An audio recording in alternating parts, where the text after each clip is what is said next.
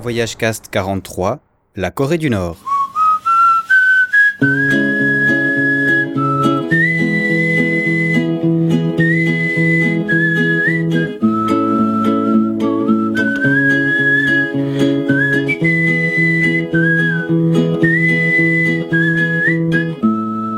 Et bienvenue dans cet épisode 43 de Voyage Cast, votre podcast sur le voyage. Vous vous rappelez peut-être qu'on avait évoqué la Corée du Sud avec Camille, c'était il y a déjà un peu plus d'une année. Eh bien cette fois nous avons décidé de passer l'ADMZ avec Florence du blog fetavalise.ch et d'aller dans le côté obscur de la Corée, la Corée du Nord. Parce que oui, vous ne le savez peut-être pas, on peut faire du tourisme en Corée du Nord. Mais alors, comment c'est exactement?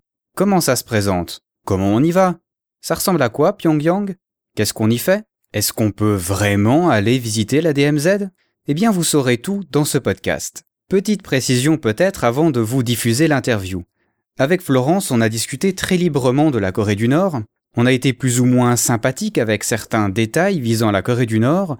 On a été plus ou moins ironique parfois, il est vrai. Je tenais à dire que ça ne concerne en aucun cas le peuple nord-coréen, ça va de soi, mais c'est vrai qu'on est un peu obligé de rire sur certains détails qui prêtent pas forcément à rire, mais en même temps on va pas forcément pleurer, on est dans un podcast. On a quand même essayé d'être équilibré dans nos avis, et puis vous le verrez, on n'a pas été forcément tendre non plus avec les Américains par exemple à la fin du podcast. L'idée c'était absolument pas de rire sur certains points qui ne prêtent pas forcément à rire, il y a des gens qui souffrent en Corée du Nord vraiment. L'idée c'était pas non plus de manquer de respect, que ce soit au peuple nord-coréen ou au guide qu'il y a, euh, ça va de soi, c'est pas du tout ça, hein. on a voulu heurter personne, c'était juste une petite chose, peut-être, parce que c'est vrai que sur certains trucs, on, a quand même rigolé, et vous verrez, certaines choses sont quand même assez drôles. Enfin voilà, c'est peut-être un petit message personnel aussi pour euh, le nord-coréen qui est peut-être obligé d'écouter ce podcast en français pour vérifier si on n'a pas dit des choses méchantes, alors ne vous inquiétez pas. Alors cher nord-coréen, de l'autre côté de la frontière, tu verras, on a été super sympa avec la Corée du Nord. Florence nous a vraiment bien vendu cette destination. Je suis certain que certains auditeurs auront envie d'y faire un tour. Et puis, si par hasard, t'as un contact avec Kim, surtout, n'hésite pas, il est invité sur Voyage Cast quand il veut. Aucun souci, il pourra défendre la Corée du Nord comme il le souhaite. Enfin, c'était pour la joke, mais c'est vrai que quand les agents nord-coréens et la NSA, je parle pas forcément qu'à des auditeurs de Voyage Cast. Enfin, bref, Bienvenue en Corée du Nord, c'est sur Voyage Cast avec Florence. Bonne interview. Mais tu sais, je suis pauvre. Et mes rêves sont mes seuls biens. Sous tes pas, j'ai déroulé mes rêves. Marche doucement. Parce que tu marches sur mes rêves. Assume tes rêves, Preston. Je veux faire en sorte qu'il soit indulgent avec toi. Nous savons tous deux qu'ils ne sont jamais indulgents. Tu m'envoies désolé. Bonjour et bienvenue sur Voyage Cast. Ici Jonathan et je suis accompagné de Florence aujourd'hui. Salut Florence. Salut Jonathan. Alors comment ça va aujourd'hui? En Suisse, hein, c'est ça? Alors en Suisse, oui, euh, sur les, les, bords du lac Clément, ça va très très bien.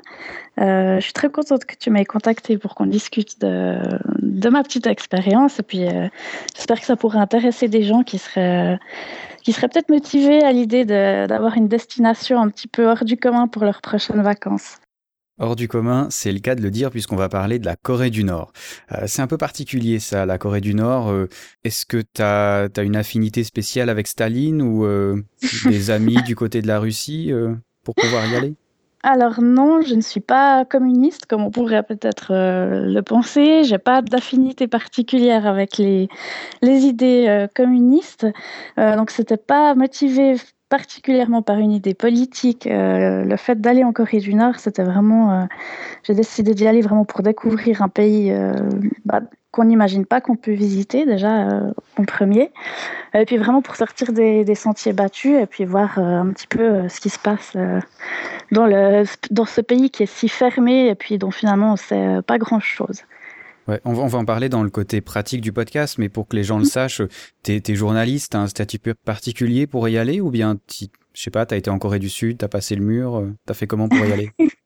Alors justement, si on est journaliste, si on est euh, officiellement journaliste, on aura vraiment beaucoup de peine à y aller. Il faudra trouver euh, des moyens un petit peu détournés pour euh, pouvoir entrer dans le pays parce que les journalistes n'ont pas le droit de visiter la Corée du Nord. Par contre, toutes les autres personnes qui veulent y aller, donc même les gens qui ont un blog ou qui sont actifs sur Internet, ont le droit d'aller visiter la Corée du Nord. Euh, tout simplement en s'inscrivant par une agence de voyage spécialisée et puis en, obtenant le, visa. Et puis ensuite, une fois qu'on y est, on, suit simplement notre guide. C'est beaucoup plus facile de, visiter ce pays qu'on pourrait bien l'imaginer au début. Ouais, euh, jusqu'en l'an 2000 à peu près, hein, les, euh, la Corée du Nord a donné des chiffres officiels. Alors, faut faire attention, c'est des chiffres officiels version Corée du Nord, donc on va prendre avec des pincettes, mais qu'il y avait 2000 personnes par année qui allaient. Euh, J'ai trouvé que euh, actuellement, comme il n'y a plus vraiment de chiffres, ça pouvait monter jusqu'à 25 000. Tu semblais dire que c'était peut-être un peu optimiste, c'était plutôt dans les 4-5 000, mais enfin, en tout cas, il y a des milliers de personnes par année qui vont en Corée du Nord, quoi. Voilà, effectivement. Et puis tout au long de l'année, donc euh, il y a plusieurs agences hein, qui organisent ces, tours, ces voyages en Corée. Donc vous pouvez pas simplement réserver un billet d'avion pour Pyongyang et puis euh, aller faire votre euh, petit tour en Corée du Nord comme ça. Il faut vraiment passer par une agence qui va se charger ensuite de faire toutes les démarches pour, euh, pour les voyageurs et puis qui va se, voilà, charger d'emmener les gens euh, visiter le pays. Effectivement, je pense que c'est plus à l'heure actuelle dans l'ordre des 4-5 000 personnes par année. Il y a encore vraiment peu de gens qui, qui visitent le pays. C'est vrai que ça peut aussi sembler un petit peu effrayant ou un petit peu euh, difficile d'accès, donc c'est pas forcément aussi une destination à laquelle on pense tout de suite. Quand, quand on veut partir en vacances, c'est vrai que si on aime bien aller à la plage ou si on aime bien euh, voilà, faire la fête ou boire des cocktails pendant ses vacances, c'est pas forcément la destination que, je préconiserais euh, pour tout le monde. C'est vrai. Alors, petit détail aussi, avant de commencer à, parler de, Pyongyang, euh, t'es pas réellement indépendant quand tu fais euh, le voyage et tu l'as dit. J'ai entendu dire que tu étais pas suivi mais accompagné par un guide personnel, on va dire, qui joue un peu le rôle de surveillant aussi, faut l'avouer. Hein. C'est, ça se passe comment ça? Quelle interaction tu as avec ces gens? Comment ça se passe? Alors effectivement, tu l'as bien dit, je pense que en plus d'être accompagné, tu es quand même suivi, hein, tu es vraiment très contrôlé. Euh, d'ailleurs, tu as une séance d'information le jour avant le départ euh, où, tes guides t'expliquent que vraiment il faut respecter ce que le, guide nord-coréen va nous dire. Il faut le suivre et il ne faut pas essayer de partir, quitter le groupe pour aller euh, faire des photos tout seul à l'autre bout de la rue parce que là on risque d'avoir quand même quelques, quelques petits soucis. Donc tout ce qui est niveau itinéraire du voyage, au niveau du logement, au niveau des repas, tout est prévu à l'avance et il faut simplement suivre, euh, faire ce qu'on vous dit. Donc, on, est promené dans un bus toute la journée avec notre groupe de touristes. Et puis, euh, on monte dans le bus, on, roule avec notre chauffeur, on va visiter un monument, on remonte dans le bus, etc. Donc, on n'a vraiment aucune liberté. Donc, c'est aussi quelque chose qu'il faut, euh, qu'il faut imaginer avant de partir, auquel il faut être préparé, parce que même le soir, après le repas, une fois qu'on est à l'hôtel, on peut plus ressortir de l'hôtel aucune liberté, il faut rester à l'hôtel pour toute la soirée jusqu'au lendemain matin. C'est un peu comme une course d'école, à part que si on, si on gruge, on se fait virer du pays, quoi. Voilà. Si, alors, si on gruge, en fait, c'est vrai que nous, moi, j'avais un petit peu peur aussi avant le départ de me dire, mais au final, quelles sont les sanctions? Qu'est-ce qui peut nous, nous, arriver si on se comporte mal euh, là-bas? Euh, Finalement, en fait, ce qui peut arriver, c'est pas tellement les, les touristes qui ont des problèmes s'ils se comportent mal, c'est plutôt leur guide. Parce que là-bas, tout le monde a quand même tendance à, à surveiller les autres. Ils sont encouragés aussi à, à la délation entre eux. Donc, si un autre guide voit qu'un guide n'arrive pas à gérer son groupe et qu'il y en a qui partent de, tous les côtés, c'est le guide qui va avoir des problèmes. Donc, euh, après, c'est aussi quelque chose que nous, on, sur place, on essaye d'éviter pour pas porter préjudice au, au guide qui est avec nous.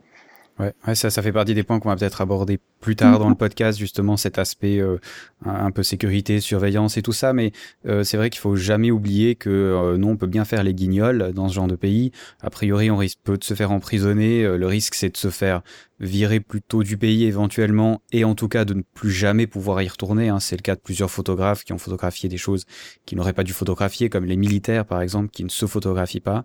Voilà. Mhm. Et eh ben voilà, on peut plus rentrer dans le pays. Par contre, oui, le pauvre guide, il va peut-être se faire euh, virer, voire pire. Il y a, il, faut savoir qu'il y a combien? 150 ou 350 000 personnes qui sont dans des camps de concentration là-bas, hein, qui sont des camps de travail hein, selon eux, mais bon, on comprend un peu le truc. Voilà, oui. D'ailleurs, il y, a un- livre très intéressant à ce sujet qui s'appelle euh, Rescapé du camp 14, que j'encourage aussi les, les gens intéressés à lire, qui parle justement de ces camps euh, de travail, entre guillemets, qui sont vraiment pires que, que des camps de concentration, euh, et dont on sait rien. hein, euh, voilà, ici.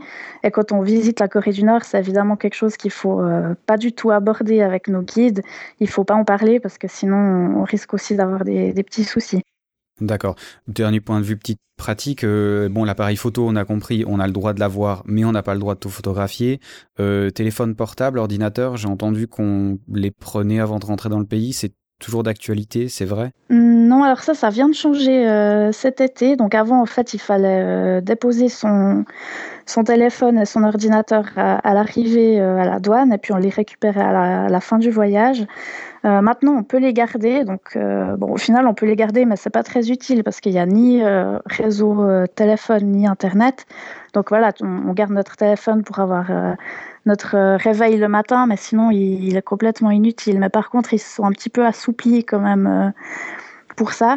Euh, la seule chose, c'est que quand on arrive euh, à Pyongyang en avion, ils notent avec quelle marque de téléphone on arrive. Donc, si vous avez un iPhone, ils vont noter que vous avez un iPhone.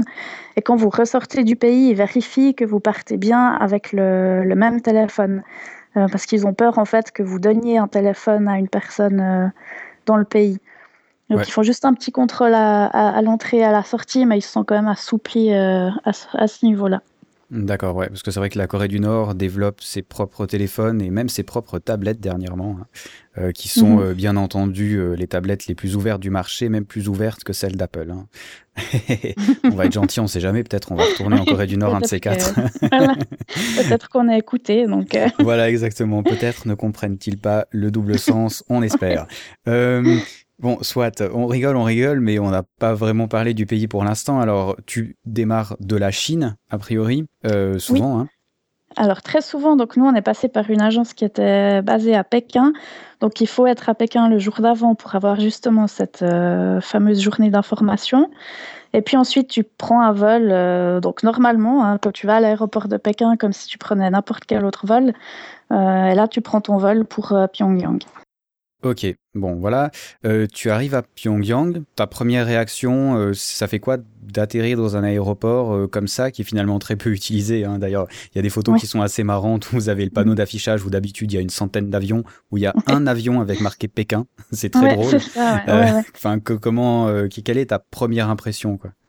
Alors bah, ça, c'est vraiment déjà le début de, de tout le surréalisme qu'on va voir pendant tout le séjour. C'est que tu atterris sur une piste, mais qui est euh, longue, mais comme j'ai jamais vu de ma vie une, piste. Elle est, elle est immense. Tu atterris, mais je pense à 5 km de l'aéroport.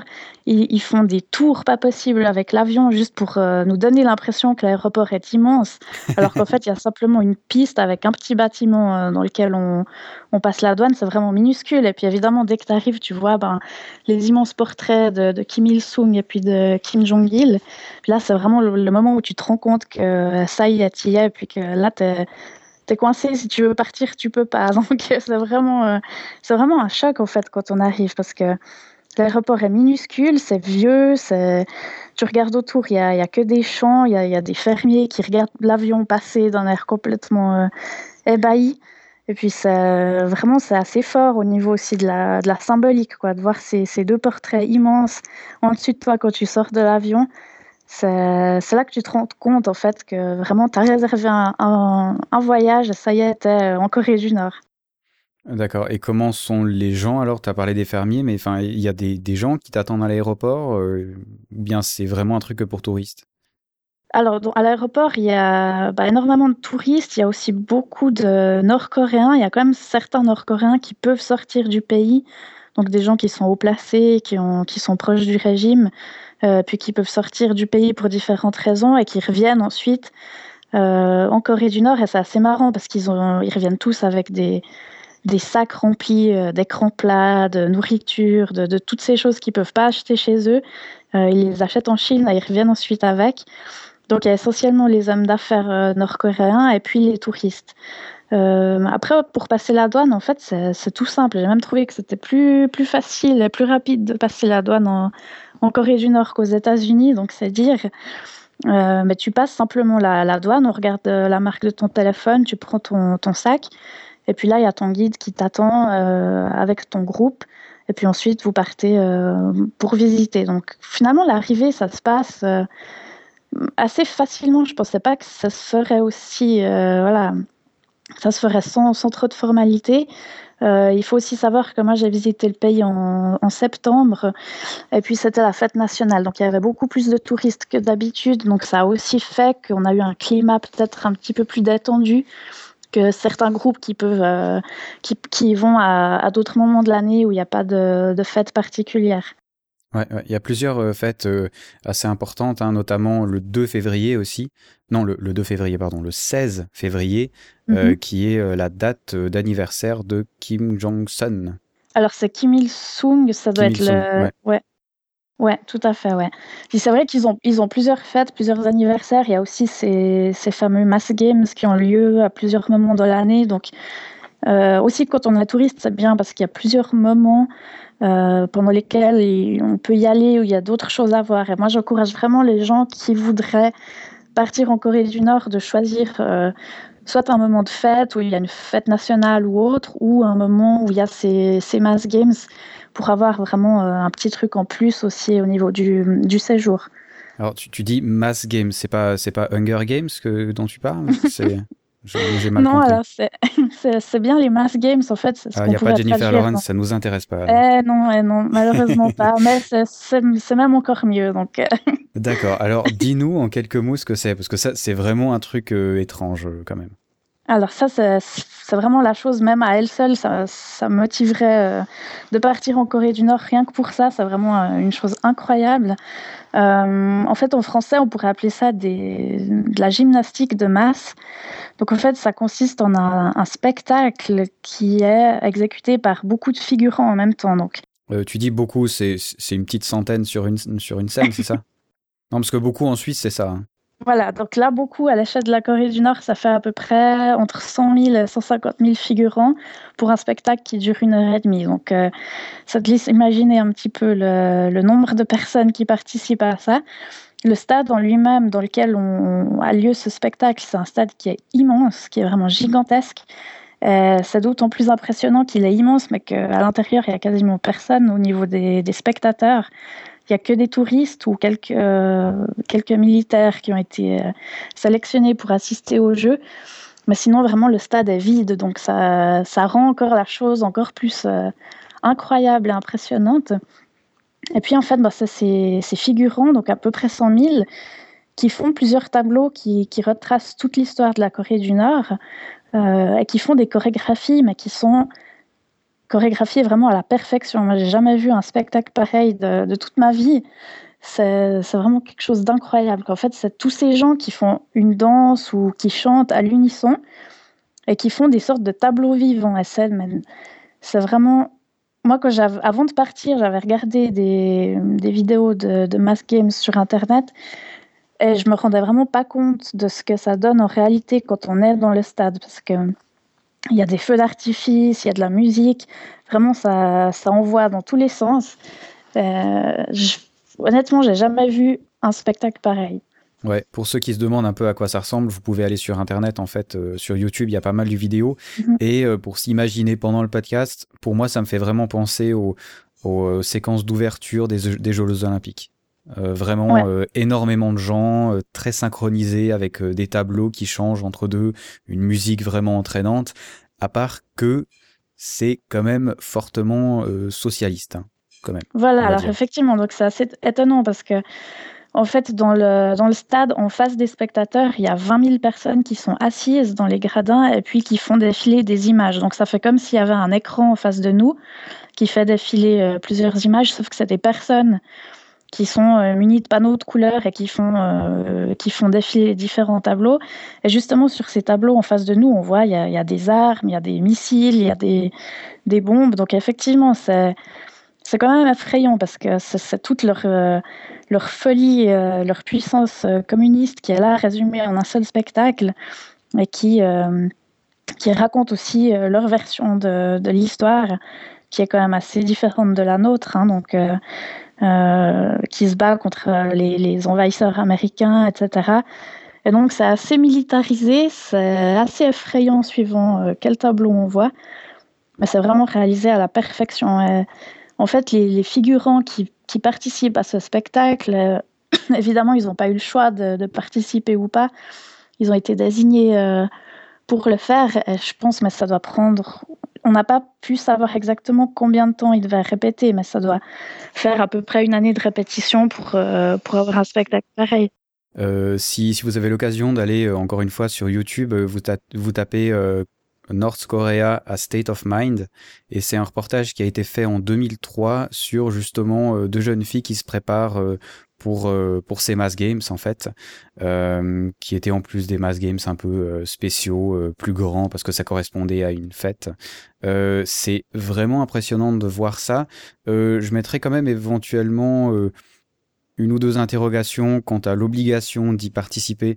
Euh, et c'est, on va peut-être avoir l'occasion d'en parler encore plus loin dans le podcast, mais la notion de choix et d'indépendance dans ce genre de pays n'existe quasiment pas, euh, mhm. dans le sens où c'est pas qu'on les oblige forcément à le faire, mais qu'on les persuade que c'est la meilleure chose à faire. Et donc euh, c'était assez, euh, c'est assez étrange vraiment à les regarder ce reportage, mais euh, de voir ces filles qui sont vraiment passionnées par la participation aux mass games. Alors c'est pas forcément dans toutes les familles comme ça, on peut supposer. Hein, il y a, doit y avoir mhm. des rebelles, mais le fait même de participer à un mass games, euh, participe au sentiment socialiste et au sentiment communiste. Parce que ça, ça efface toute personnalité, parce qu'on est justement au milieu de 100 000 personnes. On est un élément important, parce que si on se trompe, ça foire tout. Mhm, mais on n'est mhm. qu'un élément et on doit faire comme tout le monde. Donc euh, c'est assez impressionnant, je trouve. Euh, c'est assez barge au niveau psychologique ce que ça doit faire euh, chez les gens, quoi. Ouais, effectivement. Et puis c'est vrai que moi, je pensais qu'il y avait que des adultes qui participaient à ce spectacle, mais il y a aussi des, très petits enfants qui, le font. Euh, effectivement, il n'y a aucun enfant qui se trompe. Ils, euh, font des, spectacles et toute une partie pendant 10 minutes en corde à sauter. Il n'y en a pas un qui se prend les pieds dans sa corde. Et j'imaginais les heures et les heures de travail là derrière. Euh, c'est vrai que vraiment, ça fait peur quand on imagine la puissance de de, cet ensemble. Quoi. Le, le, fait que ces gens, finalement, doivent être, comme tu as dit, une partie de l'ensemble. Ils sont importants parce qu'il ne faut pas qu'ils se plantent, mais en même temps, ils sont rien par rapport à, à, tout, à tout ce spectacle, à toute la force du spectacle en lui-même. Ouais, ça me fait penser un peu aux parades militaires aussi. Je sais pas si tu as eu l'occasion d'en voir, euh, mais il y a aussi des vidéos sur Internet hein, qui, qui, ressemblent à s'y méprendre à ce qui se passait euh, voir ce qui se passe encore de temps en temps en Russie ou ce qui s'est passé à l'époque hitlérienne. Vraiment, c'est, il y a quasiment toute l'armée de Corée, je pense, qui doit défiler dans les rues. Et c'est mhm. vrai que c'est impressionnant. Alors, c'est fait pour impressionner le peuple, pour dire on est les plus forts. Et en même temps, euh, effectivement, quand on est touriste au milieu de tous ces gens-là, on se dit que c'est puissant, alors que bon, euh, voilà, on, on sait la puissance qu'ils ont en réalité, hein, mais euh, mhm, c'est euh, oui, je trouve que pour euh, le côté parade et le côté ouais, on te jette ça à la figure, ça doit être quand même quelque chose quoi.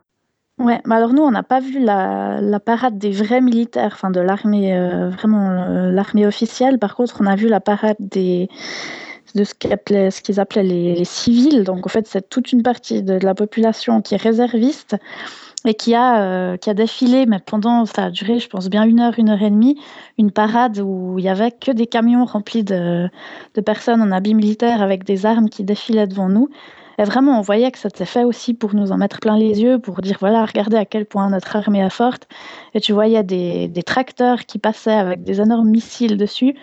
C'est vrai que même ça, ça en devenait drôle au final, parce que eux, ils pensaient en fait nous impressionner avec ça, alors que quand on a une vue depuis l'extérieur et qu'on se rend compte vraiment de ce qui se passe chez eux, on voit ça aussi différemment. Donc euh, c'est un peu le paradoxe parce qu'ils essayent de, nous en mettre plein la vue avec des, des, spectacles, avec des défilés, avec des monuments qui sont euh, gigantesques, qui sont vraiment euh, magnifiques, en étant fiers de ça et en pensant que nous, on va on n'a jamais vu rien de tel chez nous et qu'on va être complètement en extase devant ce qu'on voit. Donc, euh, par exemple, quand on a visité le, métro, moi, j'ai dit au guide que, je venais de Suisse. Alors, il m'a dit ah, mais est-ce qu'en Suisse, vous avez un métro comme ça, aussi grand?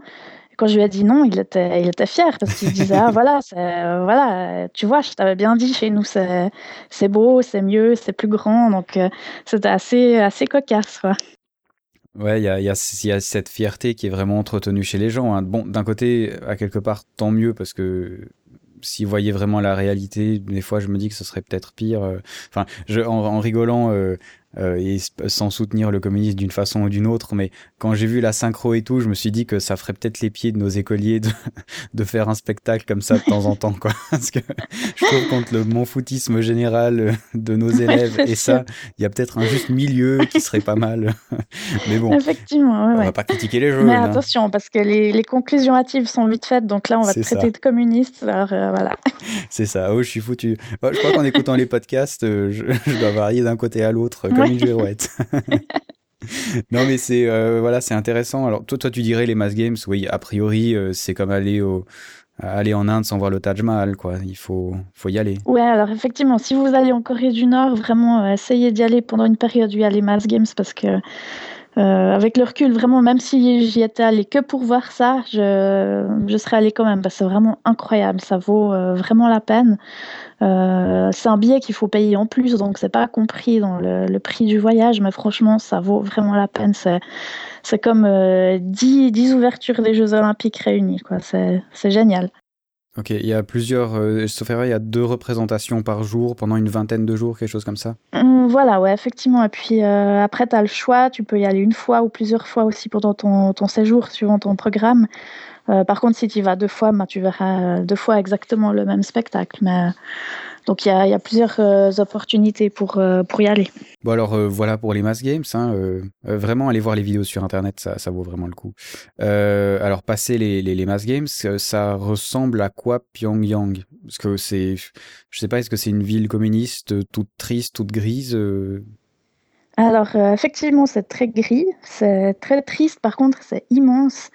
C'est des immenses avenues, comme on peut, euh, comme il y a aussi dans l'inconscient collectif, quand on pense à Pyongyang, c'est vraiment des immenses avenues très larges, vides, avec quasiment aucune voiture euh, dessus. Il y a beaucoup de bâtiments très hauts. Il y a des constructions vraiment euh, impressionnantes aussi. c'est vraiment une ville qui est extrêmement étendue. Donc, on, nous, on a passé quasiment une semaine à Pyongyang en visitant toute la journée différents monuments et on n'a encore pas tout vu. Donc euh, vraiment, bon, déjà évidemment, c'est rempli de, de statues des, des, deux leaders partout. Donc euh, c'est une grande partie des visites aussi, c'est d'aller voir les statues et puis de, se prosterner devant.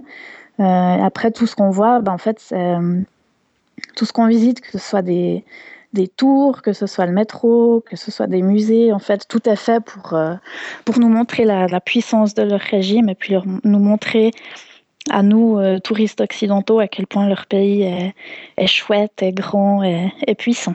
Tu as dit un, point intéressant, il faut se prosterner devant les statues, mais même en tant que touriste?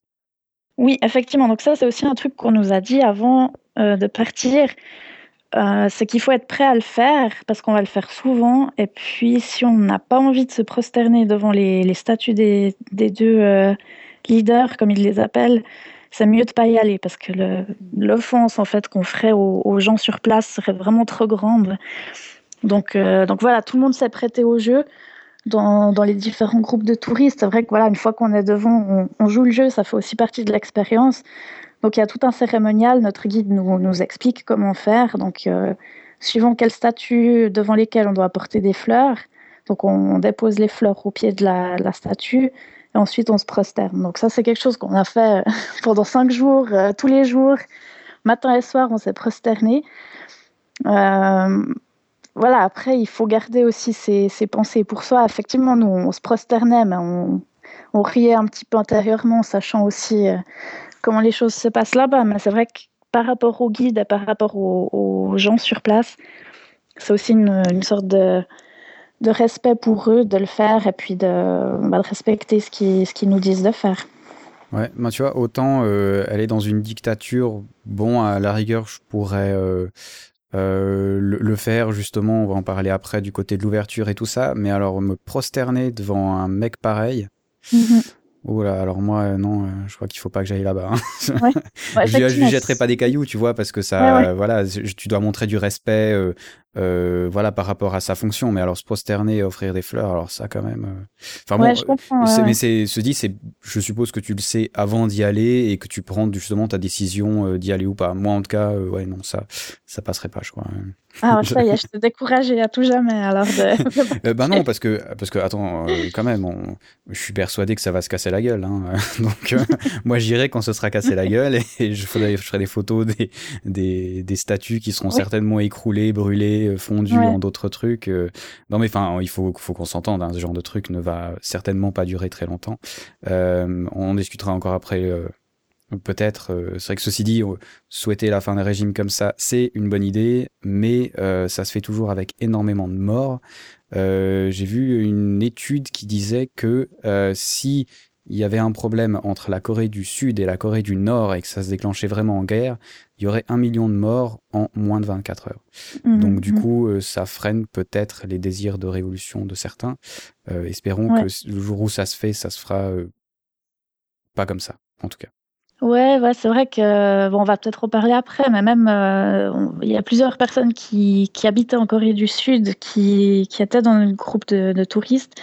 C'est vrai que même au niveau de la Corée du Sud, en fait, on sent que les gens maintenant euh, sont plus très intéressés à ce qu'il y ait une réunification entre les deux pays. Euh, donc, euh, je pense pas que c'est non plus quelque chose qui va venir euh, du Sud, parce que là, nous, les, les jeunes maintenant n'ont plus vraiment de contact avec le Nord. C'est vrai que leurs parents pouvaient avoir des, de la famille ou des proches qui étaient, qui étaient au Nord, et donc qui leur donnaient l'envie que le pays soit réunifié. Mais maintenant, les jeunes, pour eux, c'est comme si c'était un pays étranger. Donc, euh, en fait, ils y pensent même pas. Et ça viendra pas d'eux. Donc, eux, non, économiquement non plus, ils n'ont pas beaucoup d'intérêt à ce que le pays euh, se, se réunifie. Donc, ça, je, pense que c'est quand même difficile. J'ai un peu de peine à voir comment la, la situation va pouvoir évoluer euh, entre, entre les deux pays. C'est une bonne question. Enfin, il y a toujours le problème des successions dans ce genre de dictature. hein. Euh, comment, euh, qu'est-ce qui va se passer quand un va mourir et qui va le remplacer? Comment ça va se faire hein? C'est comme dans une monarchie un peu. Autant ça peut être quelqu'un qui va reprendre la même ligne, autant ça peut être quelqu'un de plus ou moins ouvert ou de plus ou moins tellement horrible que euh, ça se casse la gueule tout seul, quoi. Mais bon, Mhm. ça, euh, ouais, c'est un peu de la science-fiction dont on parle. Mais, euh, mais ouais, je, je pense que ces genres d'idées doivent quand même te traverser l'esprit quand, quand tu es en Corée du Nord, euh, je suppose. Ouais, ouais, ouais, tout à fait, effectivement. Puis après, pour en revenir justement au, au fait de, de, de devoir se, se prosterner, devoir euh, voilà, toujours montrer du respect par rapport à, une chose dont on est vraiment, on partage pas du tout les idées, on sait à quel point c'est un régime qui est ravageur. C'est vrai que même avant de partir, on, se pose beaucoup de questions aussi sur le fait est-ce que c'est bien ou pas d'y aller? Euh, Est-ce qu'on est prêt à se prosterner devant ces statues ou pas? Et puis, euh, il faut aussi quand même euh, mettre de côté pas mal de, nos valeurs et puis nos idées euh, quand on, voyage en Corée du Nord. C'est un, choix, mais on a, euh, dans le dernier podcast, donc, qui parlait de, la Thaïlande, on a dit aussi que, par exemple, dans le cinéma thaïlandais, euh, c'est euh, normal de se lever. Euh, Il y a aussi un espèce de petit, euh, de petit speech enregistré comme ça sur le roi de la Thaïlande, parce qu'il y a un roi en Thaïlande. Et donc, euh, même en tant que touriste, on est censé se, se lever aussi. Donc, c'est pas vraiment se prosterner, mais on, voilà, ça, ça reste des pays où, euh, qui sont centrés sur quelques personnes qui ont une importance énorme, euh, que les gens aiment, plus ou moins Mhm. par choix. Et, euh, et voilà, quoi. Donc, c'est vrai qu'il faut, faut le savoir en, en y allant. Quoi. Tout à fait, ouais, ouais, ouais. Donc effectivement, ils nous préviennent aussi à l'avance, donc tu le sais avant de partir. Si, si t'es pas prêt à le faire, euh, voilà, il- je pense que c'est mieux de ne pas y aller, effectivement. Ouais. Et, euh, et alors, voilà, à Pyongyang, alors on a dit quand même beaucoup de mausolées, de, de, de sortes de, de temples presque. Hein, euh, c'est. euh, Alors effectivement, surtout les, les statues ou enfin l'effigie des, des, des deux dictateurs qui, qui sont morts maintenant. Euh, Il y a le, le Euh, mausolée. les, les- au- les guides du peuple libérateur. C'est euh, c'est une Pardon, république. c'est- quoi déjà? C'est une aïe, aïe. république démocratique de Corée du Nord. La République démocratique populaire. Voilà, ouais. donc c'est pas des dictateurs. pardon, j'ai fait un lapsus. Ouais, non, il faut utiliser les bons mots. Hein, je suis désolé. Donc, euh, effectivement, donc, il y a aussi un, un- un mausolée dans lequel les deux, euh, non pas les dictateurs, mais les grands, les guides spirituels de ce magnifique empire reposent, hein, puisque voilà, ils sont les deux décédés. et puis ça, effectivement, on, peut le visiter quand on visite Pyongyang, et c'est un des, des, moments aussi les plus marquants du voyage, parce que en fait, ils reposent les deux dans un immense bâtiment euh, qui est tout fait en marbre et en or, donc c'est vraiment d'une richesse incroyable, euh, vraiment très fastueux, magnifique, euh, très décoré. Enfin, vraiment, tu sens vraiment la, puissance du, du, régime rien qu'en entrant dans ce bâtiment. et puis là, donc tu vois ces, ces deux corps qui, qui, reposent dans deux salles différentes et où tu dois aussi justement te prosterner trois fois. Euh, une fois devant les, pieds et une fois de chaque côté du corps. Euh, et ça pour les, pour les deux, euh, pour les deux Kim. Donc, c'est un truc qui est aussi complètement surréaliste de, de, voir ça.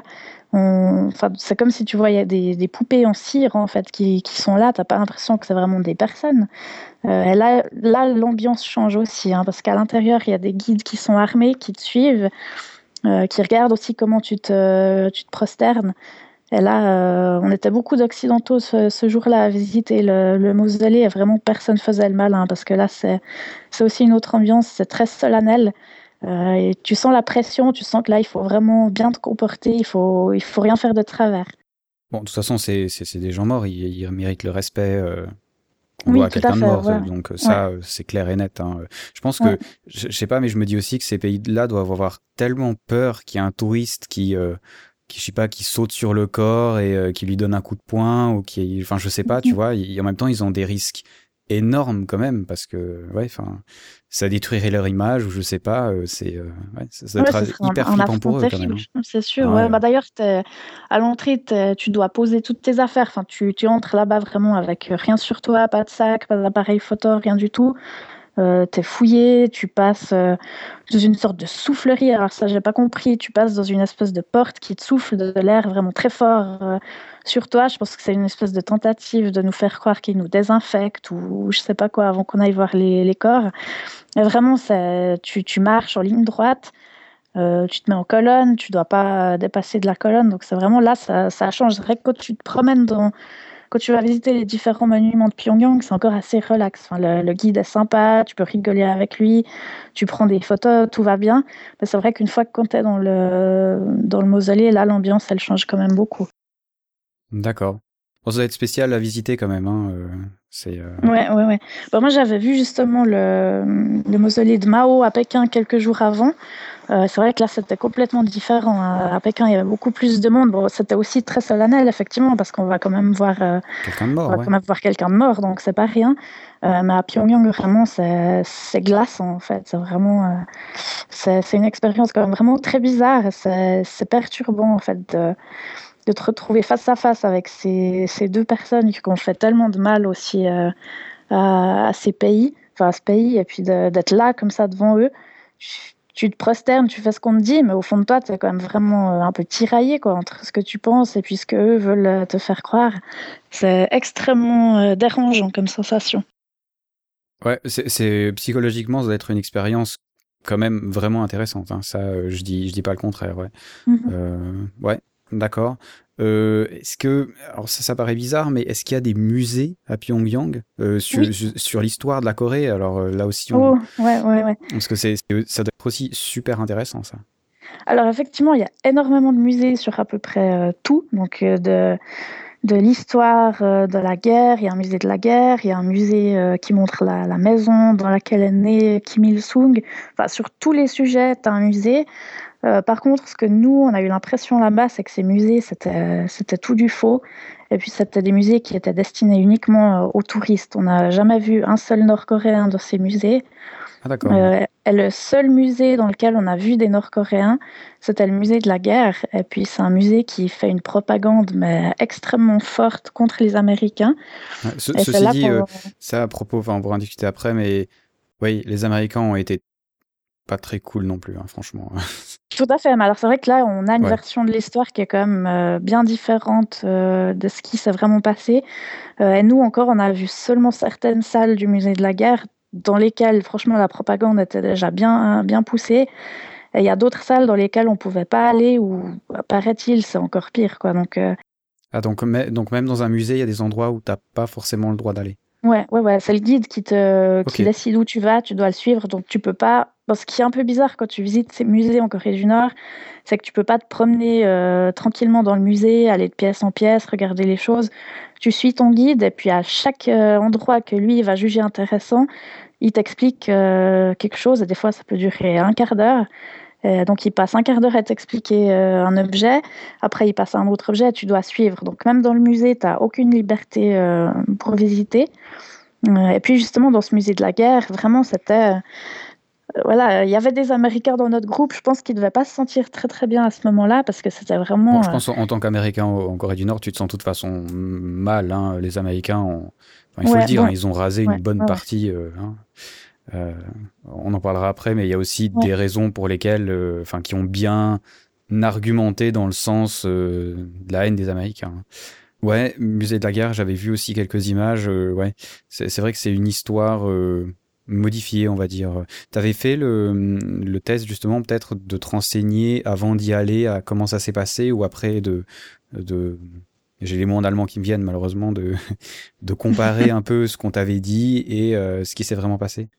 Alors ça, je l'ai plutôt fait après parce que c'est vrai que là-bas, on nous a raconté tellement de choses que et des fois, je savais pas si c'était vrai ou pas parce que j'avais pas aussi assez de connaissances et même sur des choses un peu euh, un peu bêtes. Mais par exemple, ils nous ont dit une fois que la Corée du Nord avait eu euh, tant de médailles aux Jeux Olympiques à Londres et tout le monde en fait dans le groupe était sûr que c'était un mensonge, personne ne le croyait. Et en fait, en rentrant, on s'est aperçu que oui, effectivement, c'était vrai. Ils avaient eu des, des médailles au jeu. Euh, non, ils sont forts. Hein. Enfin, t'as vu comment ils font leur gym dans les mass games là bah ouais, ils sont entraînés. Donc effectivement, c'est vrai qu'on était toujours dans une espèce de, de doute un petit peu euh, permanent à chaque fois qu'on nous racontait quelque chose. Et puis euh, voilà, quand, bah, quand tu es en Suisse, tu as toujours le réflexe euh, iPhone, tu vas vite chercher sur Wikipédia pour savoir euh, ce qu'on t'a si, ce qu'on t'a dit est vrai ou pas. Mais là, en Corée du Nord, c'est un petit peu plus compliqué. Donc, je gardais un peu toutes mes questions en tête pour le moment où on allait retourner en Chine. notamment sur la guerre de Corée, c'est vrai que voilà, après avoir aussi cherché un petit peu des informations, je me suis rendu compte que ce qu'on nous racontait, c'était vraiment, et là, c'était effrontément des mensonges qui nous racontaient vraiment en regardant dans les yeux. Donc, euh, euh, même pour d'autres choses qui n'étaient pas liées à la guerre, mais des, bâtiments qu'on visitait, ils nous racontaient vraiment des fois n'importe quoi, en voulant nous faire croire que c'était... Euh, par exemple, pour prendre un exemple, on a visité la Bibliothèque nationale. Ah oui, avec les 10 millions de livres. Voilà, c'est ça. Donc ça, c'est aussi un exemple assez marrant. Alors, explique-le, parce que les auditeurs ne connaissent peut-être pas cette histoire, hein, mais elle elle est drôle. Alors, c'est que voilà, on entre dans cette bibliothèque qui était vraiment euh, très grande, très belle, et puis le, guide de la bibliothèque nous dit euh, qu'ils ont à peu près 10 millions de livres qui sont euh, rangés dans 10 étages souterrains sous la bibliothèque. Donc déjà là, on se regarde tous en se disant, ouais, 10 millions, ça paraît quand même un petit peu beaucoup au niveau des, livres là. Et effectivement, ils n'ont pas 10 étages souterrains sous leur bibliothèque avec 10 millions de livres. Et puis, on arrive au, au bureau du prêt où là, euh, ils disent voilà, alors euh, demandez-nous ce que vous voulez comme livre, on a tout.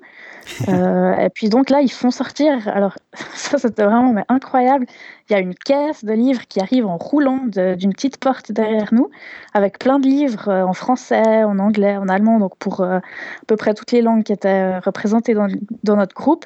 Vraiment des livres, mais voilà, un livre sur les chats, un livre sur comment entretenir sa maison, enfin vraiment des livres vraiment bizarres. Et puis en fait, ce qui est drôle, c'est que tous les groupes de touristes qui sont passés là l'un après l'autre ont tous eu exactement les mêmes livres qui sont sortis.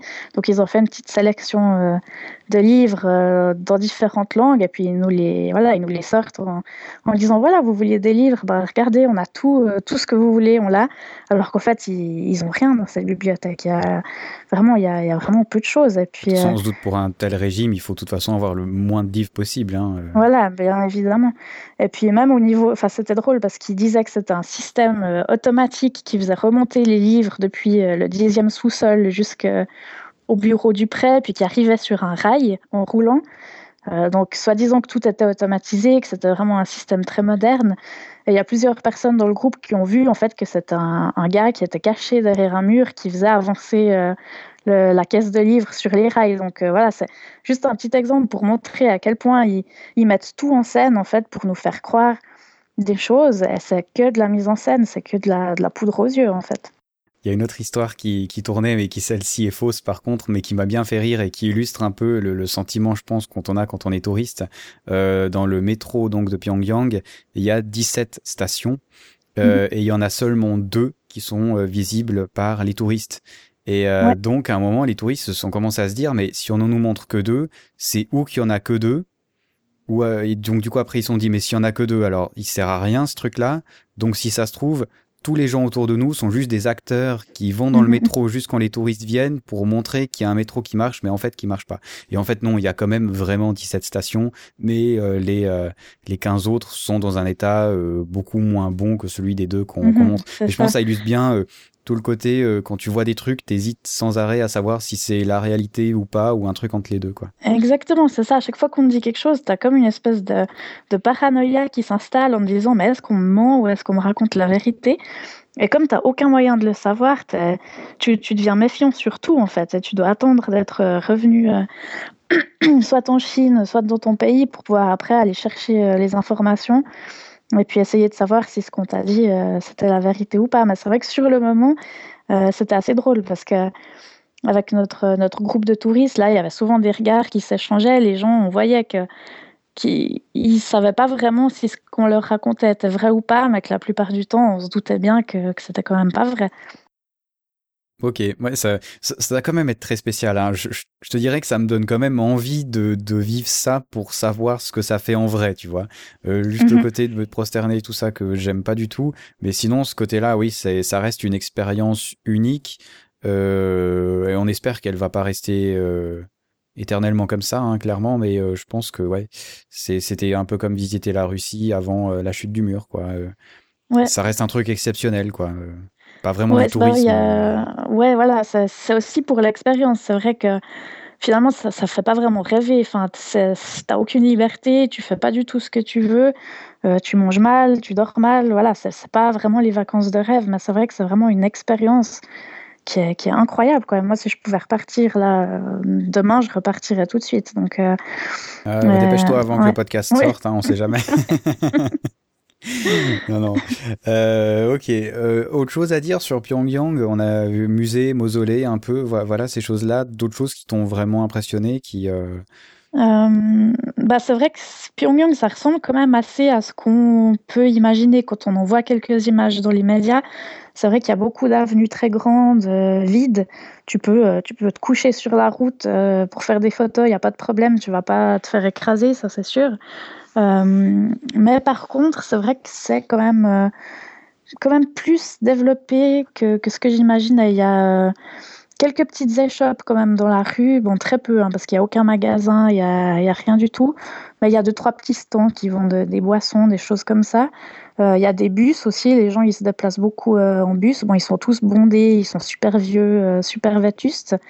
Euh, puis les gens, en fait, finalement, voilà, c'est ce qu'on se disait aussi avec les, autres personnes, c'est qu'au final, ils vivent leur vie, ils doivent quand même se déplacer pour aller euh, à leur travail, les enfants, ils sont en uniforme, ils vont à l'école, etc.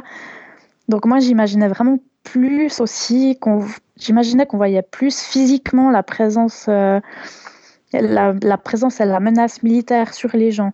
C'est vrai qu'au quotidien, quand tu les vois, ils ont l'air quand même assez, euh, assez gentil, assez accueillant. Après, c'est vrai que moi, j'ai eu l'impression que les gens étaient vraiment très gentils, très souriants quand on était là-bas. Quand ils nous voyaient avec notre bus, ils nous faisaient des grands signes, ils étaient super contents de nous voir.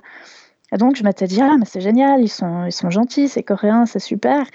Et en fait, en revenant petit à petit avec le recul, je me suis demandé si c'était pas aussi une mise en scène, si on leur apprenait pas peut-être quand euh, ils voyaient un quart de touristes qui passe, à leur faire des signes, à leur faire des, des sourires pour, euh, pour donner une bonne image, alors qu'au fond d'eux, ils pensent, ah voilà, tous ces Américains, tous ces Blancs qui sont là, euh, c'est le mal, c'est le diable. Finalement, on peut, on peut pas savoir ce qu'ils pensent, les gens. Donc, euh, ouais, bon, je pense que la haine de l'Américain, elle doit quand même être très, très présente. Hein, oui, ça c'est ouais, certain. Bah, quand tu vois, bah, tu vois dès, dès tout petits, dès, enfin, dès qu'ils sont à l'école, on leur apprend ça. Et je pense que quand ils voient tout un bus de, de blancs, euh, effectivement, dès que tu es blanc, tu es assimilé à un Américain. Je pense qu'ils voilà, ils doivent avoir peur. En fait, moi, je pensais qu'ils auraient peur de nous. Euh, ça n'a pas été le cas, en tout cas dans ce qu'ils nous ont montré. maintenant, c'est vrai que comme tout, en fait, maintenant j'ai un petit peu de peine à savoir ce qui est une façade et puis ce qui est la réalité. Ouais, ça va pas être évident, mais ceci dit, c'est vrai que euh, c'est frappant dans certains reportages. On, ben, les, gens a priori euh, sont tellement habitués à ça que c'est pas forcément étrange pour eux, même si certains doivent se poser des questions. Euh, faut, faut jamais oublier que dans ces pays, les gens se marient, ils ont des enfants, euh, mhm. euh, ils font la fête, ils jouent euh, à des jeux, euh, ils, enfin, ils regardent la télé. Bon, c'est la télé d'État 5 heures par jour, hein, donc c'est pas mhm. forcément les derniers films, hein, mais Enfin, les gens vivent de toute manière. Hein. Peut-être un, côté, euh, un côté qui est le, je pense, un des plus violents au niveau du physique. Euh, ça doit être euh, la nourriture. il faut savoir que ben, la Corée du Nord meurt de faim, clairement. Mhm. Pyongyang, c'est pas encore le l'endroit le plus mauvais, hein, parce que le centre, c'est quand même réservé à une certaine forme d'élite. Hein, donc, c'est pas du tout les fermiers qui sont là-bas c'est des professeurs, etc., qui vivent quand même généralement à beaucoup dans un appartement. Hein. Il y a des familles entières avec grands-parents. Euh. Mais bon, ça, à la rigueur, ça peut être au niveau familial. Hein. En Thaïlande et dans d'autres endroits d'Asie, ça, se fait aussi largement.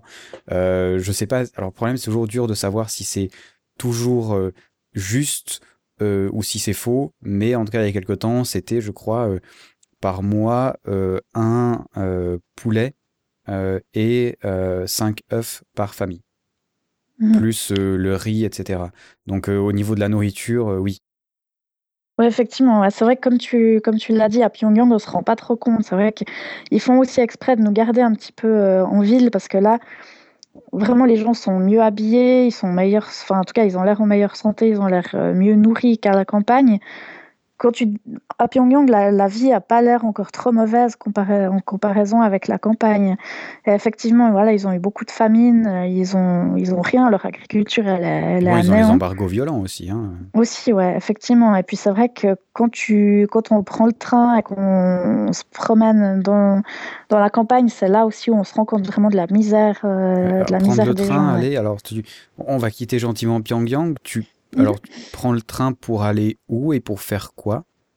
Alors le train, euh, on l'a pris, donc en fait tu as le choix pour partir de Corée du Nord, soit tu rentres euh, en avion jusqu'à Pékin, ou alors tu prends le train, et là tu, traverses toute la Corée du Nord euh, pour aller au nord du pays, à la frontière avec la Chine.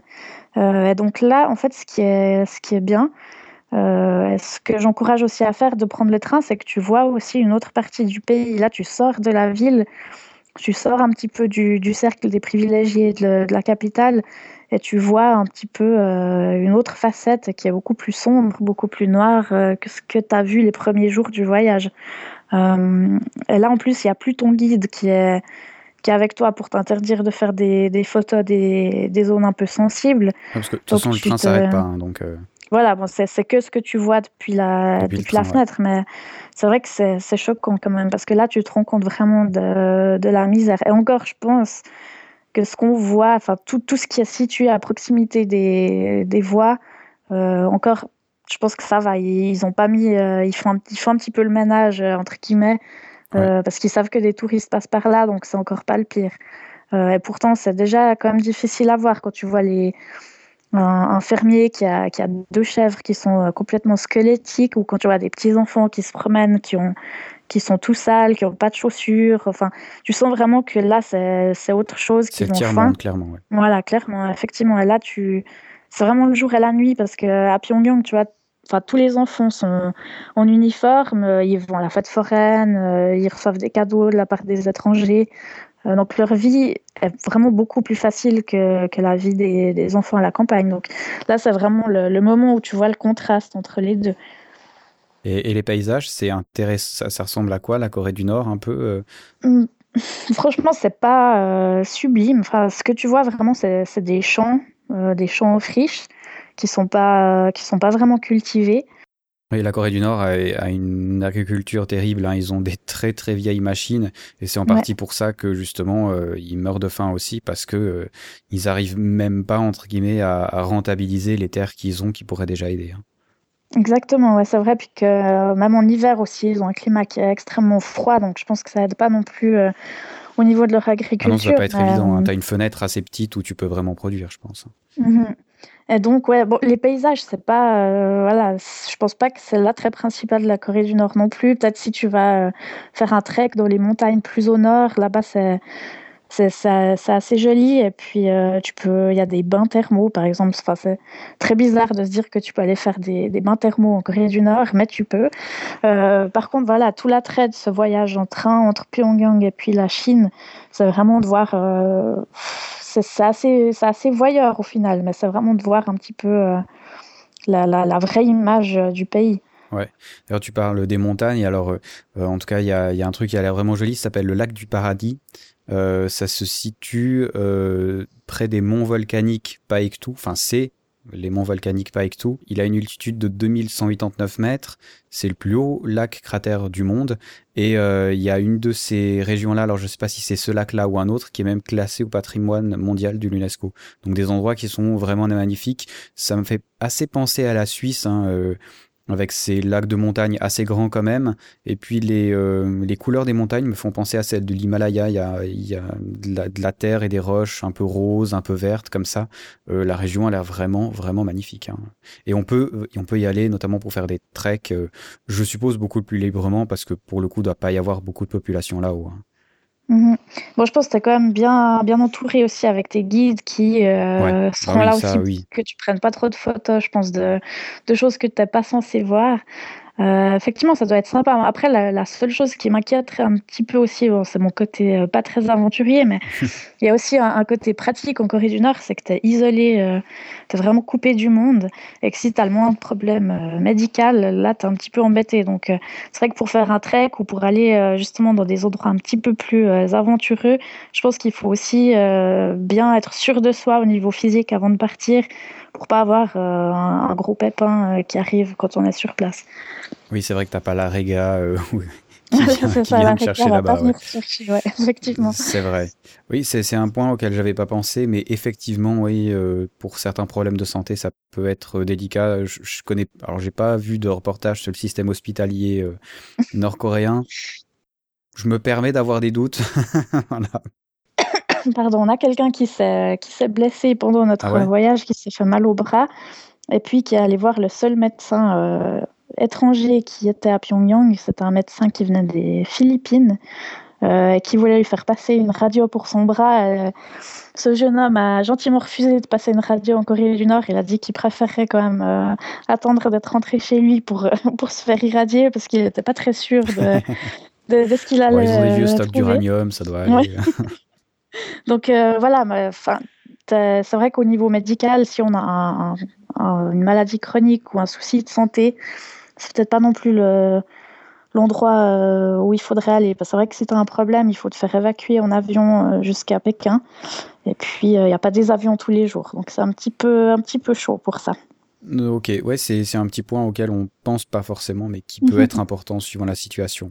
alors, dernière euh, vraiment lieu dont on va parler euh, dans, ton ce voyage cast, c'est la DMZ. Alors mhm. on peut y aller comme James Bond, euh, c'est bon Alors tu peux, tu peux y aller. Alors effectivement, y a, si tu veux essayer de passer la frontière entre les deux Corées, tu n'auras aucune chance. C'est vraiment un endroit qui est ultra militarisé, qui est extrêmement surveillé.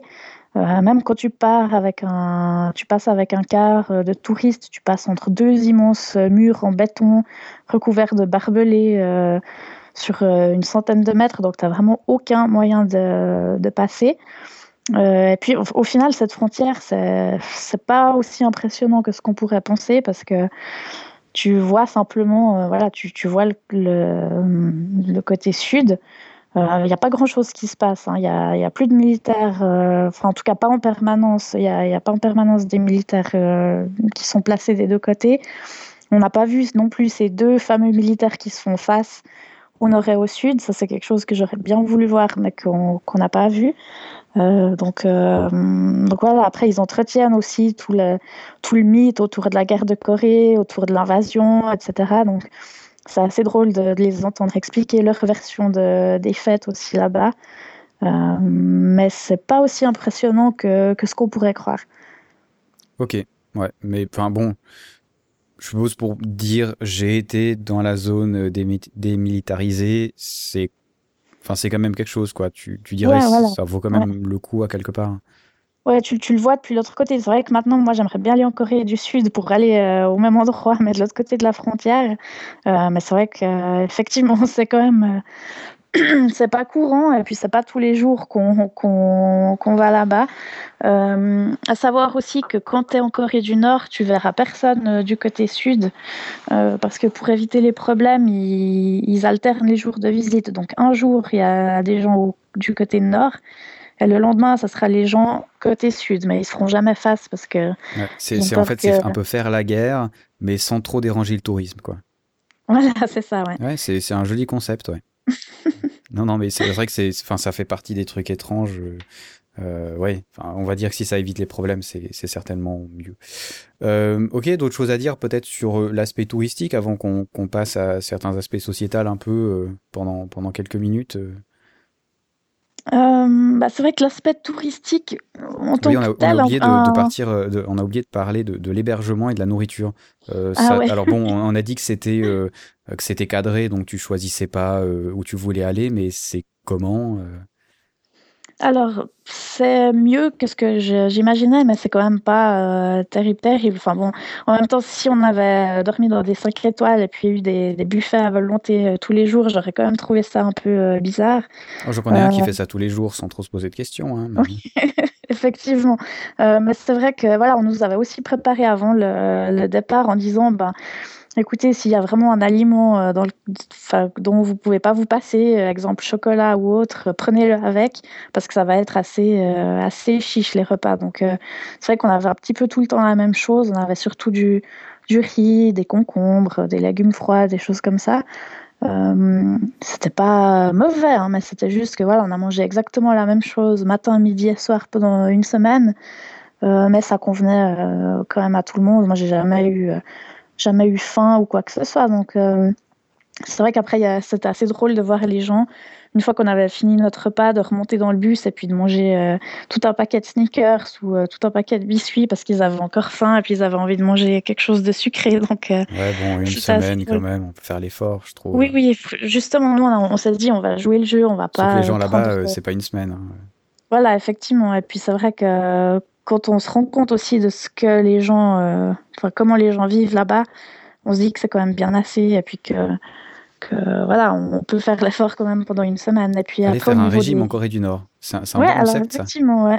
effectivement, c'est plutôt pas mal. Et puis, euh, euh, bon, par contre, avec toute la bière qu'on te donne, je pense que ça. Ah, il y a euh, de la bière là-bas Ouais, alors effectivement, il y a beaucoup de bière et même souvent dans les repas, on se donne que de la bière.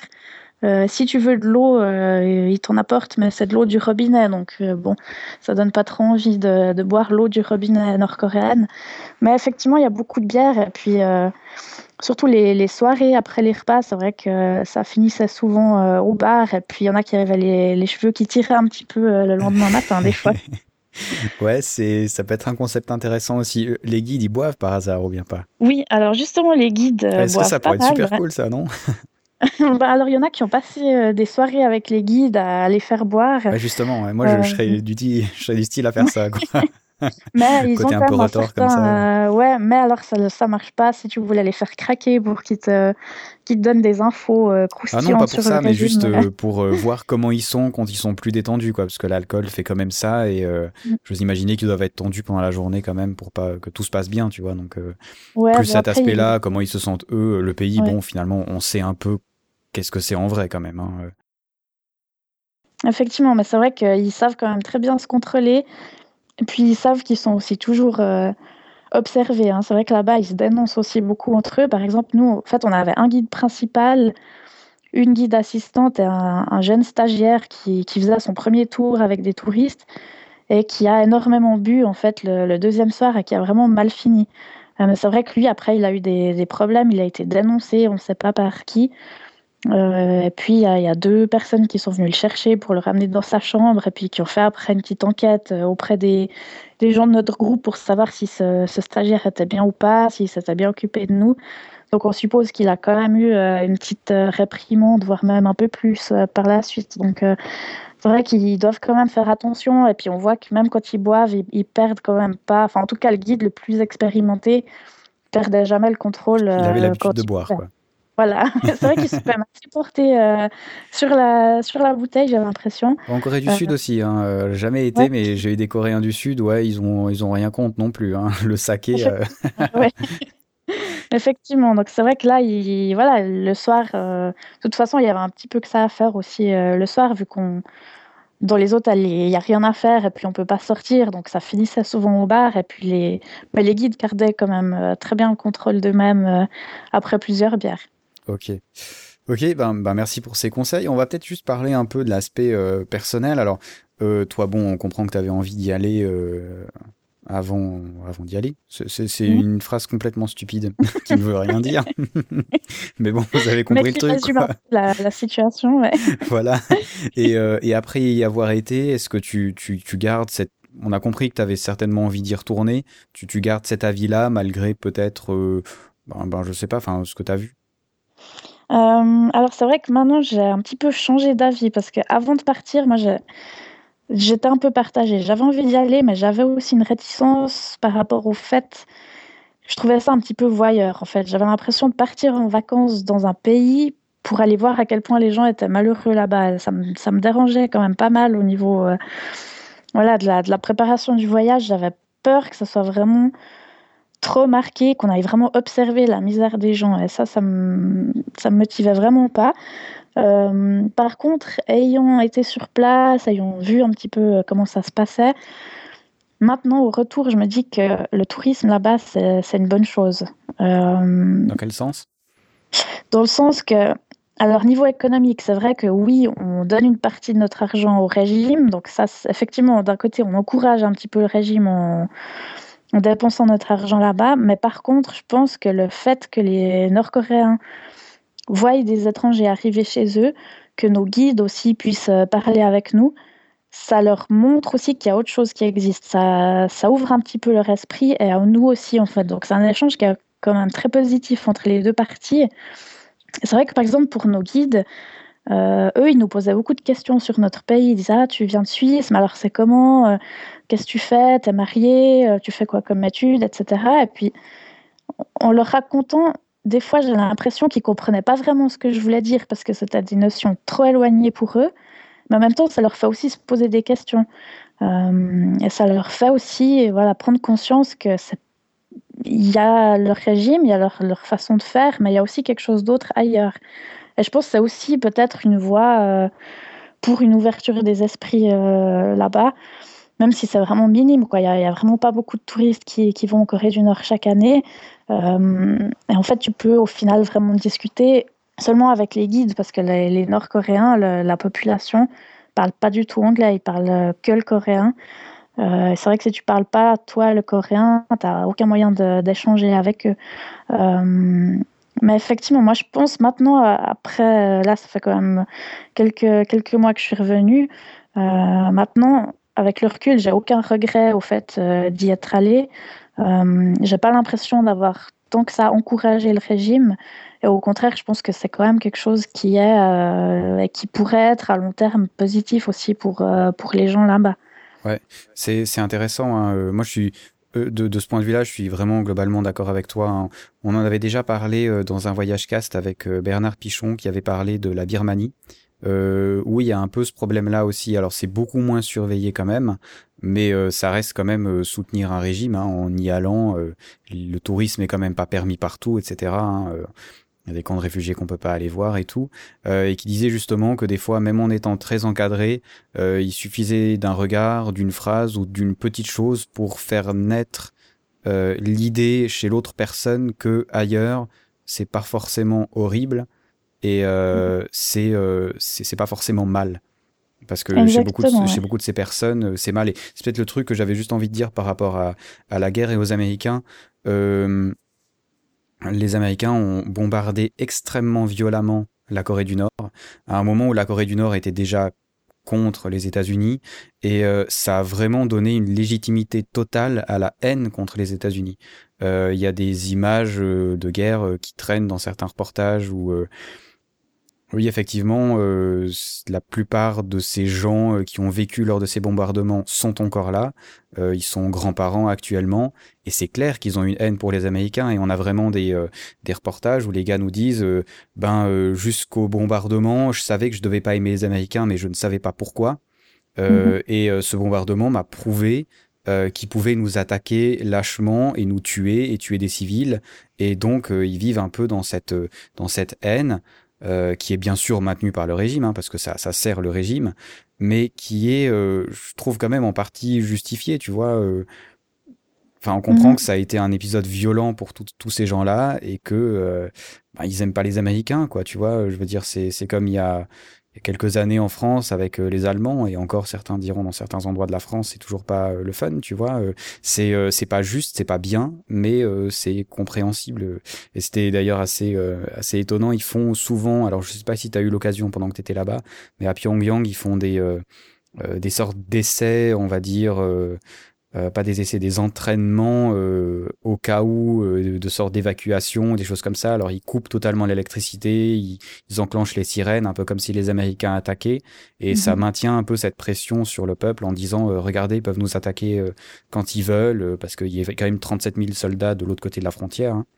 Mhm, mhm. Donc ouais, je trouvais que c'est, ben, c'est vrai que la Corée du Nord est pour moi pas un, pays très chouette euh, et c'est euh, euh, ils martyrisent vraiment les gens, ils ont tué énormément, il y a une pression qui est énorme. Mais euh, c'est vrai que des fois, voir l'autre côté aussi, ben, les Américains, s'ils avaient peut-être joué un peu différemment, ça aurait peut-être été différent maintenant. Et ils ont reproduit ça avec l'Irak notamment. et il y a dans certains discours beaucoup de parallèles qui ont été faits en Corée avec l'Irak. Hein, que l'Irak et la Corée avaient un peu le même, le même historique, à part que l'Irak est, est, tombé beaucoup plus vite.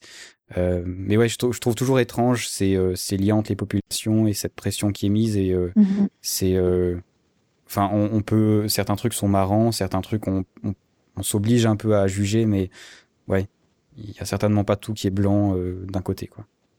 Effectivement, c'est vrai que comme tu dis, le fait qu'ils qu'ils ont une haine vraiment ancrée des Américains, c'est compréhensible. Et je pense aussi euh, que le tourisme, pour ça, c'est une bonne chose parce que nous, de toute façon, on était assimilés à des Américains comme, euh, comme on est blanc, donc ils pensent qu'on est américain. Et finalement, tu vois, ils, voient qu'on n'est pas si horrible que ça. Quand on allait, euh, quand on, quand on était à Pyongyang, on, voilà, on était tous curieux de, les connaître, on voulait en apprendre plus sur eux. Et je pense que peut-être pour eux, ça leur fait aussi se poser la question.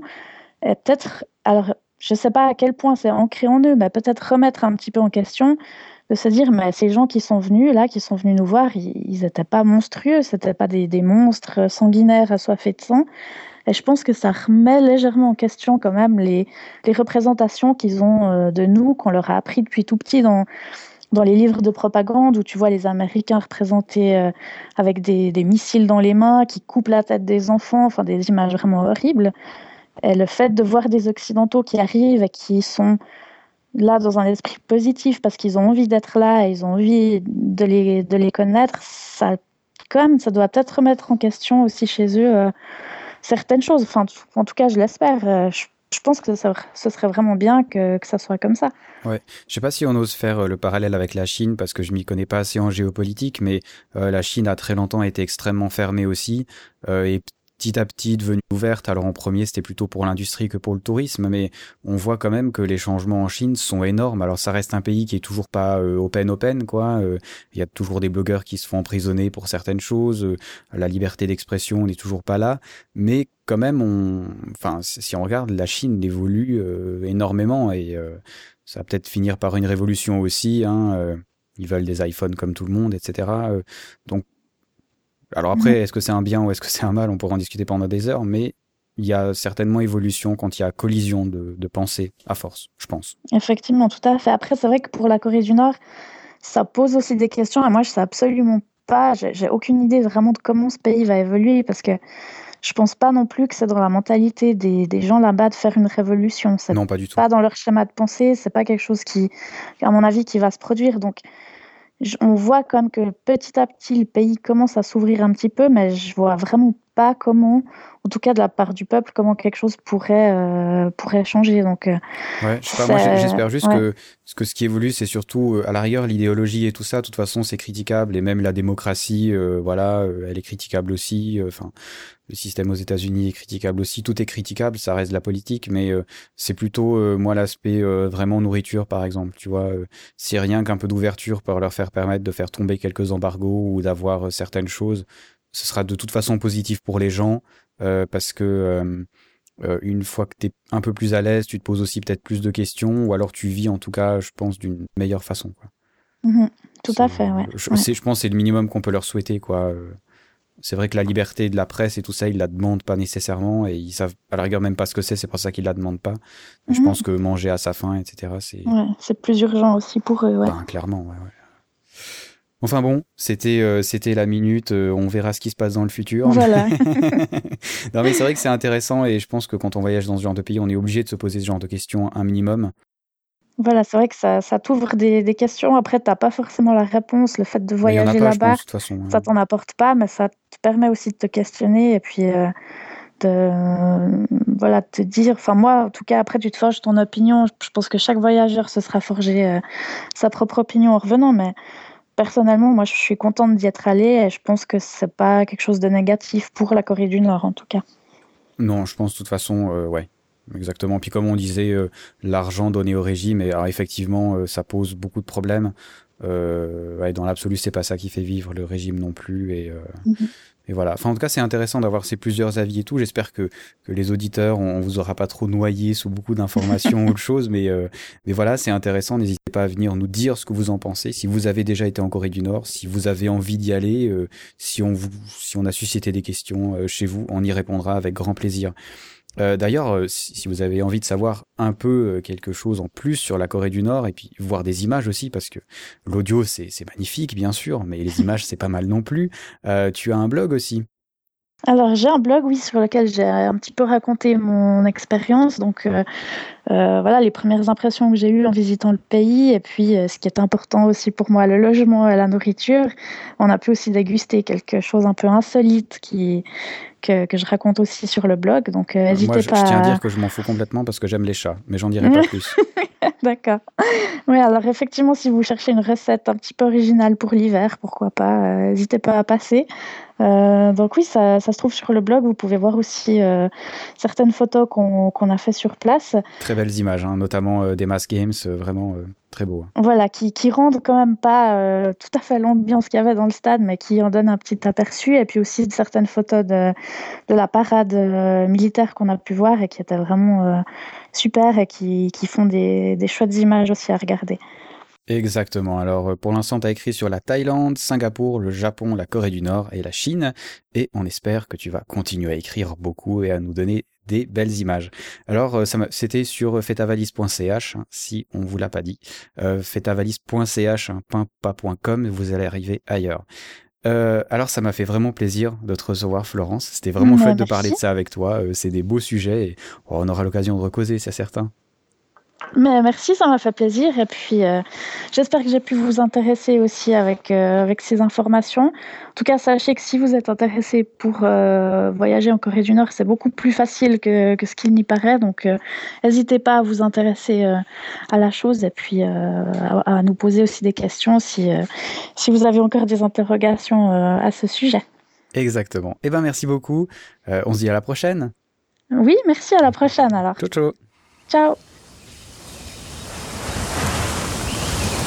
On pourrait y arriver. S'enfuir et vivre dans les bois. Regarde, on le fait tout le temps. Il nous rattraperait. Peut-être pas. Il nous arracherait la langue ou pire. On ferait pas 10 kilomètres. Si, moi je ferais 10 kilomètres. J'irai dans cette direction. Moi j'ai Prime et toi tu es tes frères. Il viendrait avec nous? Prime dans les bois? Ouais, peut-être pas, non. Je veux pas avoir d'enfant. J'en voudrais si je vivais pas ici. Mais tu vis ici. Je sais, j'ai dit si. et j'espère que vous avez bien apprécié cette interview avec Florence. En tout cas, moi j'ai trouvé très sympa d'enregistrer avec elle. J'ai d'ailleurs eu la chance de la rencontrer à Genève dans un événement euh, sur le tourisme et le voyage. C'était très cool. Merci à elle d'être passée sur Voyagecast. Je pense qu'on a soulevé pas mal de thématiques vraiment intéressantes et sans doute un peu trop profondes pour les explorer en seulement un peu plus d'une heure mais je vous invite vraiment à participer euh, au débat, à poser vos questions, à poser vos remarques, que ce soit sur voyagecast.ch, sur Twitter, sur Facebook un peu moins peut-être, par mail si vous voulez euh, l'anonymat. Ça sera avec plaisir que autant moi que Florence, on discutera vraiment volontiers de ces thèmes avec vous. Pour ce qui est des films de Voyagecast, vous aurez peut-être reconnu la voix de Christian Bale, il s'agit du film Equilibrium, un film que j'aime vraiment beaucoup. Je sais pas vraiment pourquoi, peut-être simplement parce qu'il y a Christian Bale et que j'aime beaucoup cet acteur. C'est un film que j'ai choisi parce qu'il représente une société future où il y a une sorte de médicament qu'on prend pour ne plus avoir de sentiments. C'est une société qui est contre l'art, par exemple la musique, euh, la peinture, toute forme d'art.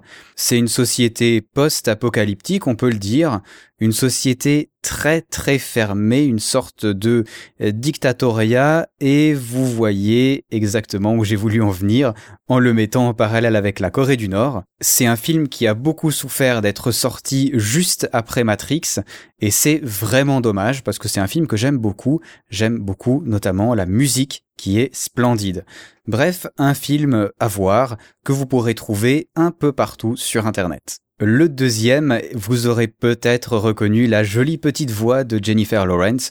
C'est Hunger Games, le premier du nom, parce que le 2 n'est pas encore sorti en DVD, et j'avais pas envie de vous mettre une version en russe. Un film que vous avez peut-être regardé. Je sais que certains ne les placent pas vraiment parmi les grands films. C'est des films pour les teenagers, comme on dit, mais c'est quand même assez sympa à regarder, et puis, si on lit les livres, même si les thématiques ne sont pas vraiment explorées comme elles le devraient, on retrouve un peu ces thématiques d'enfermement, de jeu de la faim, de peuple sous contrôle, enfin bref, tout ça qui fait peut-être un petit peu penser à la Corée du Nord. Enfin bref, deux films sympas, je vous conseillerais plutôt Equilibrium, mais Hunger Games se regarde quand même très bien, un dimanche de pluie en hiver, c'est absolument parfait. Alors, deux ou trois petites choses. Déjà, cet épisode aurait dû sortir il y a déjà deux semaines. Il n'est pas sorti à cause de deux raisons principales. La première, c'est que j'étais aux Philippines, dans des endroits où on avait déjà parfois de la peine à avoir du courant, et donc à plus forte raison de la difficulté à avoir du Wi-Fi, vous vous en doutez, d'avoir du Wi-Fi puissant en tout cas. Un épisode de Voyage Cast, c'est facilement 100 mégas envoyés sur le réseau, et sur un réseau très lent, c'est vraiment très lent. Pour vous donner l'exemple de l'épisode 41 sur la Thaïlande. Il m'a fallu l'uploader plusieurs fois pour réussir à l'uploader complètement. Ça m'a pris une dizaine d'heures. Autant vous dire que j'ai des choses un peu plus cool à faire en vacances que d'attendre devant mon PC que l'épisode s'upload. La deuxième raison, c'est que SoundCloud, j'ai honnêtement eu envie de les étrangler, mais c'était un peu compliqué depuis les Philippines. Ils ont décidé de changer leur politique de copyright. Vous le savez, ça fait déjà depuis plus de six mois, je mets des musiques à la fin de l'épisode, notamment, qui ont rapport plus ou moins avec l'épisode. Jusqu'à présent, ça posait pas problème. Mais maintenant, c'est un peu comme YouTube.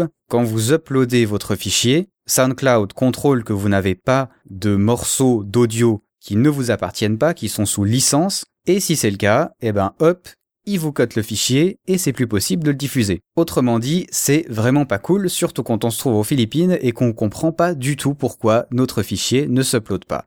Enfin bref, la solution, c'est de vous diffuser des musiques libres de droit, et j'en ai trouvé une assez sympa pour la fin de l'épisode, vous le verrez. Donc voilà, c'était mes excuses pour la non-diffusion du dernier épisode en date et en heure. Petit détail aussi que les auditeurs réguliers auront remarqué, on est passé du numéro 41 au numéro 43. Mais où est passé le numéro 42 Eh bien, il a déjà été enregistré dans une autre dimension et vraisemblablement assez loin de notre galaxie. Il devrait arriver, mais on ne sait pas vraiment quand. C'est une sorte d'épisode fantôme qui a été enregistré entre plusieurs dimensions, plusieurs emplacements différents dans l'univers, et vous vous doutez bien que c'est un peu compliqué pour rassembler tout ce fichier.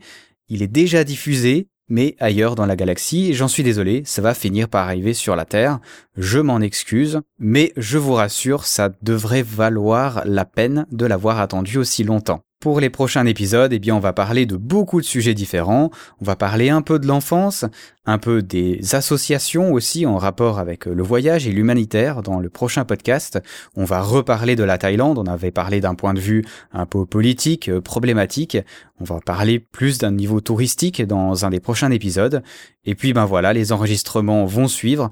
On va prochainement aussi parler des Philippines et de Pékin puisque j'y étais. Je devrais donc avoir des trucs peut-être pour une fois un peu plus personnel à dire sur un voyage que j'ai vraiment fait, histoire de vous montrer que je suis pas seulement un podcaster, mais aussi de temps à autre un voyageur. Le prochain épisode est dans deux semaines si tout va bien. En attendant, je vous laisse avec une musique très douce et très sympathique qui s'appelle Korean Meditation, Sound of the Wind. C'est de la musique sud-coréenne qui nous vient de Séoul. Et ouais, je crois que c'est une bonne fin pour cet épisode. Ça va peut-être vous aider à enclencher vos méditations sur les différents thèmes dont on a parlé durant l'épisode.